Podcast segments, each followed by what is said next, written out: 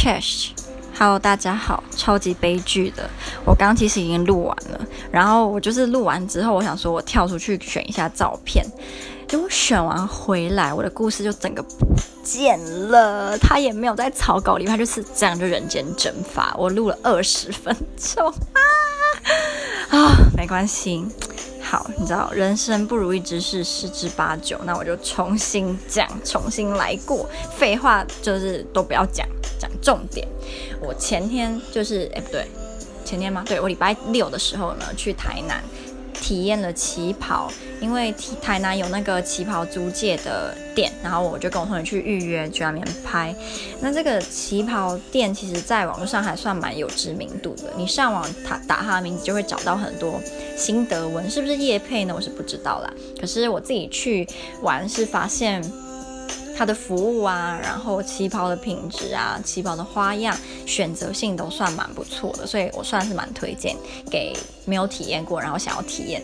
其实我自己觉得台湾早就应该要多推广这个活动，因为像很多人去日本、韩国都会去穿和服或去穿韩服在那边拍照，然后这其实我觉得算是一个蛮大的观光活动，然后也会促进周围，因为你可能穿完去拍照，然后你就会去。踏不同的地方，不同可以拍照的景点，然后周如果周遭有吃的，也会去买吃的，所以我是觉得这是一个很棒的观光活动，应该要多推推广给外国人知道才对。因为我这次去跟静体去，不是静体去，就静体看他有有人分享的部分，都是偏向本国人去比较多，外国人好像还是不太知道有这个活动。甚至我跟我同学去穿完，附近的居民还会说：“你们为什么？”就是要穿这样，今天是有活动嘛？我们跟他说，哦，你们这附近有一间旗袍租借，他们啊，真的假的？我都不知道。然后就什么？你居然不知道？他们就觉得奇怪，为什么最近都常常有穿旗袍的人走来走去？可是这家店已经开，好像我觉得应该不止一年了。对，然后这间店的，就是基本费用呢，是你在预约的时候要先缴定金，一个人一百元，缴完之后呢，那个钱是可以抵。旗袍租的钱，旗袍最便宜我记得是六百五啦，最贵是八百五。那你也可以额外再加买化妆的部分，那边的人可以帮你化妆，那边的姐姐其实都人蛮好，然后化的妆帮你选的旗袍，就是给你建议的部分也都给的蛮言之有物的，所以我觉得他们的服务是蛮不错的。他们讲话就是蛮直接，所以嗯，有些人如果是喜欢那种呃非常有礼貌，然后会。就是整天对你笑嘻嘻的那种、那种店的人的话，他们就比较不是那种，他们是比较直接一点，对。然后，呃，我自己觉得他们旗袍的选择是多没错，可是没有到我以为的这么多。所以，如果你是。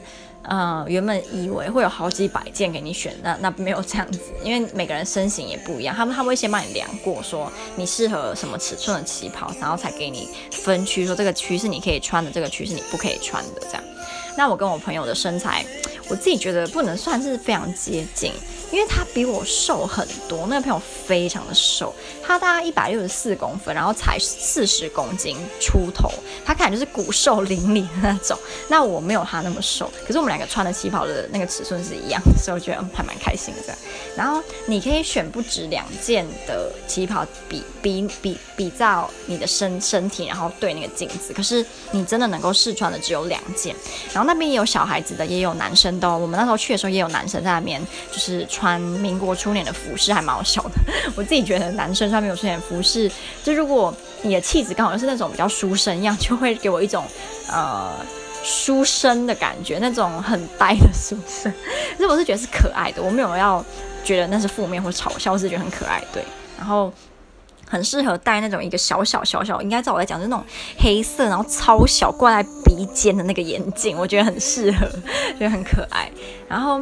呃，因为我是那种有选择障碍的人，无论是选旗袍还是吃饭还是买衣服，我都非常的选择障碍，所以我就挑了大概五六件，然后请我朋友跟那里的姐姐给我意见。我自己是觉得我比较适合红色，可是嗯，那个姐姐是觉得我可以试试看浅色，可是我后来还是没有挑浅色啦。我觉得我真的还还是比较适合红色这样。我原本是想要挑蓝色的或黑色，因为黑色我很少穿，我觉得黑色蛮不衬我肤色，所以我其实基本上不穿黑色的衣服。可是宝蓝色我又觉得我我可以驾驭得了，再加上我在网上有看到有客人穿某一件宝蓝色款式的旗袍超好看，我原本想要挑，结果就那一件好像被人家穿走，所以也没有办法。那那时候我后来给我妈妈看照片，她说她还蛮开心我没有挑宝蓝色，她觉得我如果穿宝蓝色的话看起来会很老气。她说旗袍有些款式就是穿起来会特别的老气，那有些不会，她就觉得我挑的那个是让我看起来不会老气，很有气质，像是豪门千豪门千是我自己说的。然后呃，我其实算是。就是半个台南人，因为我妈妈是台南人，所以我以前小时候过年还是逢年过节都会回台南，就是新营那边。可是我基本上没有常常在台南市区逛，我都是在乡下，就台南的乡下看阿嬷而已。所以我对台南是非常的不熟，交通啊还是什么它的市容景观什么我都非常的不熟。所以这次算是我成年之后第一次跟朋友玩台南。那我们玩的时间也没有很久，因为我想要。就是这其实算是有点像是我的问题啦，我有点想要跟我同学去台南玩，然后体验旗袍，可是我又想要陪我家人，所以就变我礼拜天就是整天我要陪我家人，所以我就只能礼拜六就是玩那个半天。然后我们旗袍那个店是在安平附近，所以嗯、我们后来又有去树安平树屋、德记洋行、破屋、胭脂巷跟一个。可能是某个人的宅邸吧，然后这这些地方都在旗袍店的附近，所以你其实换完妆，你就可以去这些地方拍照，超级无敌的好看。我其实原本我原本是知道会好看，可是我没有想到会是这么的好看，因为我觉得大家应该都知道，就是 iPhone 的原原相机拍出来，你今天如果不是天仙，就是很可怕，尤其是它的前置镜头，后置还好，可是那前置镜头真是，人家就说你。你把那个前置手关掉，只看那个黑荧幕，你会觉得自己长得蛮好看。可是你当一开前摄，你就觉得这是史瑞克吧，真的很可怕。所以我其实对于用那个原相机拍照，我是有点恐惧感。可是我这这。呃，这半年我发现蛮多那种韩国的模特儿或是网拍，他们都是用 iPhone 的原原镜头拍的，然后会有一种蛮特别，我讲不出来的感觉。所以我后来就尝试说，如果没有要拍脸，我就是都用原镜头，比较尽量不要用滤镜。然后这次我们一开始是有用滤镜的，可是后来就想说试试看，不要用不要用滤镜，如果难看，那就是我承认说我长得丑。没有想到拍起来很好看呢，我在想有可能是因为那个。风景就是那个古色古香的感觉，再加上我们穿的衣服很好看，然后那个妆啊，然后那个头发都很符合那个意境，所以就算用后面的，就是后面就是用原原相机拍，也不会让你觉得自己长得很像鬼。所以我觉得，如果从来没有看过自己就是穿古。呃，传统服装会是什么样子？我真的蛮推荐来这间店。然后这间店它会提供免费的盘发服务，所以就是你也不用担心说你不知道怎么用你的头发。然后他们也会借那个夹式的耳环，你也可以自己选扇子，就是古古式的扇子跟包包去跟你的造型做搭配。可是盘发是不能指定造型的哦，他会真就是看你适合什么就帮你用什么。那我很满意他帮我用的发型，超级好看，他们的。手好巧哦！我自己就是我自己帮我自己绑辫子，都常常绑得很难看。他们还可以用那种很复杂的复古的造型，我觉得很厉害。然后我那边的姐姐就是帮我弄头发的时候，还有问我一些问题，比如说你们还在读书吗？怎样怎样？我就跟她说，我现在在波兰读书，然后读什么？这样跟她聊一下，她就觉得天啊，你怎么会跑去波兰？就是其实我已经有点习惯，常常收到那种知道我在波兰读书之后的人的。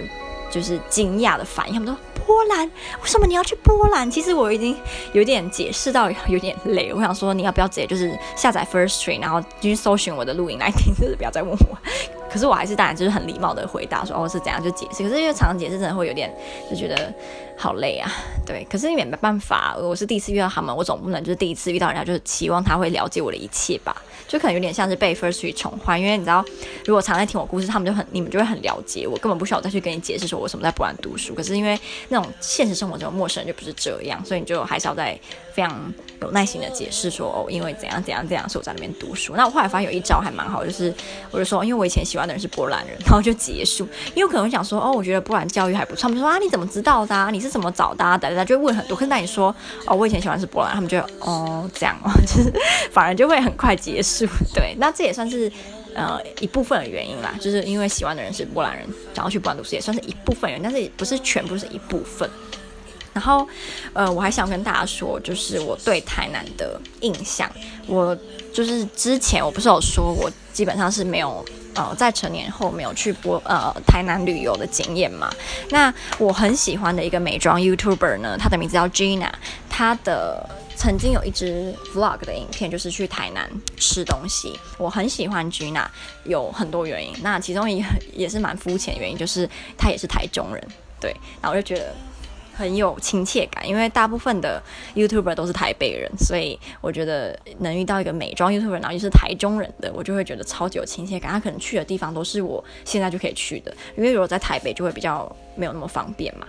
然后再加上第二个就是他的穿搭跟长相超级对我的胃口，这样我讲我好像那个变态，就是他的，我觉得他的长相是那种可以日本，可以韩国，也可以台式。所以就是三个都可以，所以，嗯、我就觉得它很有自己的味道。因为现在流行韩韩国的风格嘛，所以可能蛮多 YouTuber 他们就是都是走韩风，然后妆容啊还是穿搭，我并没有觉得这样不好，我只是说蛮多都是这样。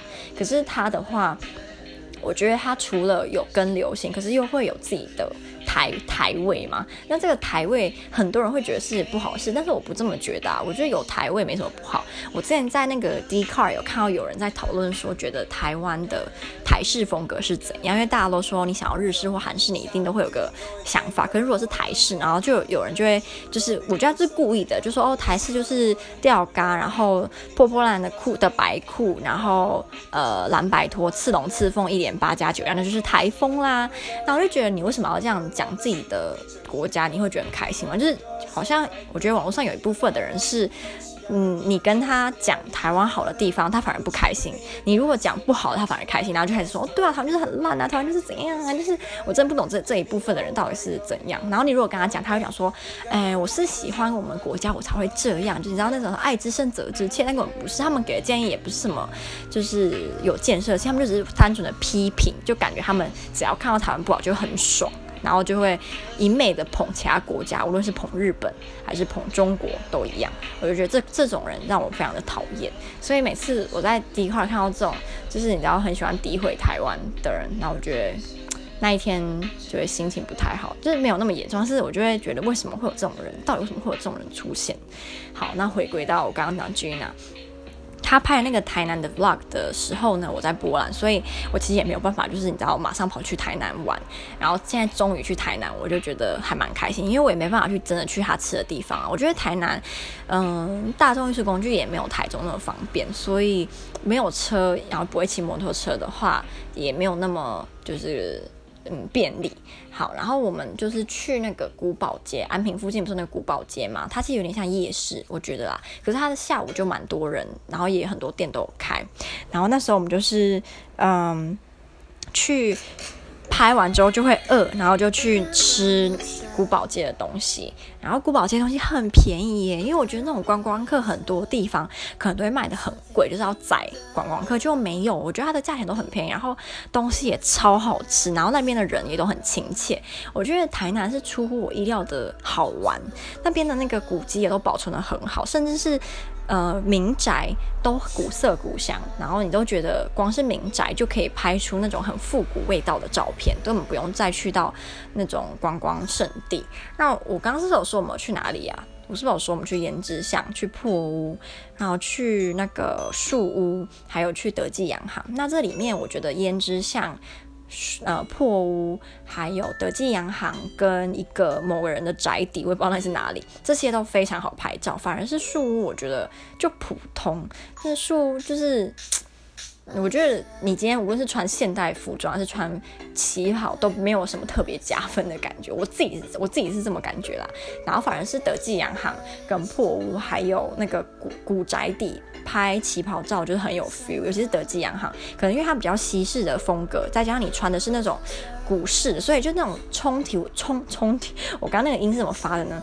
那个冲突美就非常的好看，那个照片很好看，然后你自己在那个现场，你也会觉得我好像闯入了时空隧道，然后很好笑。我其实忘记我有没有讲过，因为我刚刚说不是我录了另外一个音嘛，然后那个音没了嘛，所以其实我已经忘记我这这件事有没有讲过，就是。